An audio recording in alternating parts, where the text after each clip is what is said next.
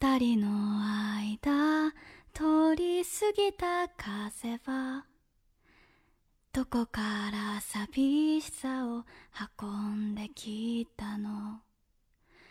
泣いたりしたその後の空はやけに透き通っていたりしたんだ。Hello，各位听众老爷们，大家好呀！欢迎收听《哇哦洋芋特辑》第二期。杨玉说过，如果有很喜欢的动漫电影，就会马上做一期特辑来特意的介绍一下这部电影。这次来说的是一直都有提过，但是都没有去做过的新海诚的电影《你的名字》（Kimiyo Namaiwa）。这部电影在电影院里虐哭了无数人，不论是喜欢二次元的，还是对二次元不是很感冒的，他们都感同身受。主要的表现就是他们的眼泪都流了下来。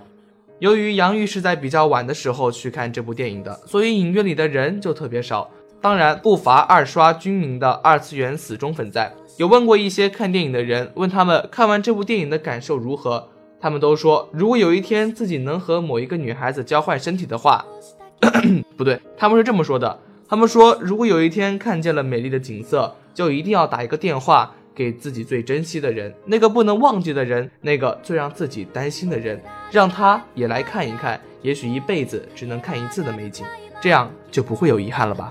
整部电影几乎没有地方可以让人吐槽，情节设计合理，逻辑没有矛盾，近乎完美的背景绘画水准，人物性格的烘托也十分到位，音乐制作最让人感觉要上天。现在基本片尾曲一响，大多数人的鼻子肯定还是酸酸的。电影讲述了一个灵魂交换的故事。女主三叶住在一个叫做密守镇的贫乏地区，她一心向往着东京的大城市生活，希望能投胎成为一个住在东京的帅帅的男生。结果，她就和东京的龙两个人身体交换了。三叶替龙攻略了他一直喜欢的前辈，但两个人长期交换身体的经历使两个人产生了好感，于是双方决定互相去见一次对方。然而，三叶早在三年前就因为一次灾难而过世。又因为三年前的龙是并不认识三叶的，所以也没有认出来他。所以当时的三叶去见龙时，龙只是以为她是个电车痴女，并没有在意。但是密守镇就在那一天因为陨石坠落而被夷为平地。也就在那一天，龙发现自己再也没有和这个叫三叶的女孩子灵魂交换过，因为时间隔得太久了。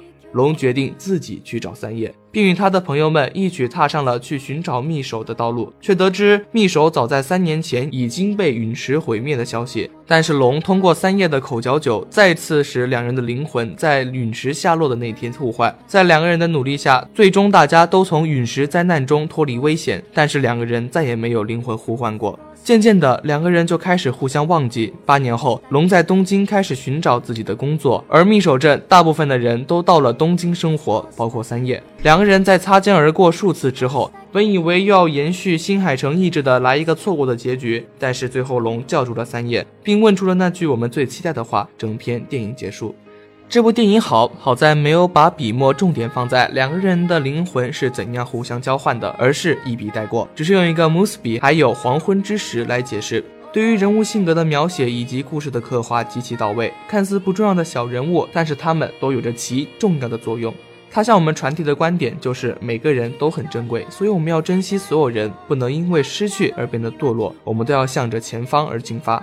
新海诚的这部电影创造出了日本动漫电影票房的一个神话。他到中国之后，只不过是又开始了一段新的神话而已。这部动漫让日本动漫电影票房里的宫崎骏这个传奇的名字里面，成功的出现了新海诚的名字。当然了，新海诚老师的作品大多数都是以悲剧收尾。他说，因为这部电影主要受众于年轻人，所以并没有设计一个悲剧的结局，想给年轻人一些善意。而且新海诚老师还说，如果两个人在看完这部电影后还没有互相喜欢上对方的话，那就说明两个人真的不合适了。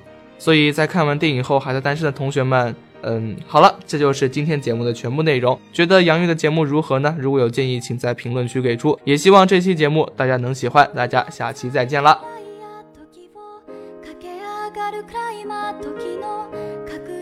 僕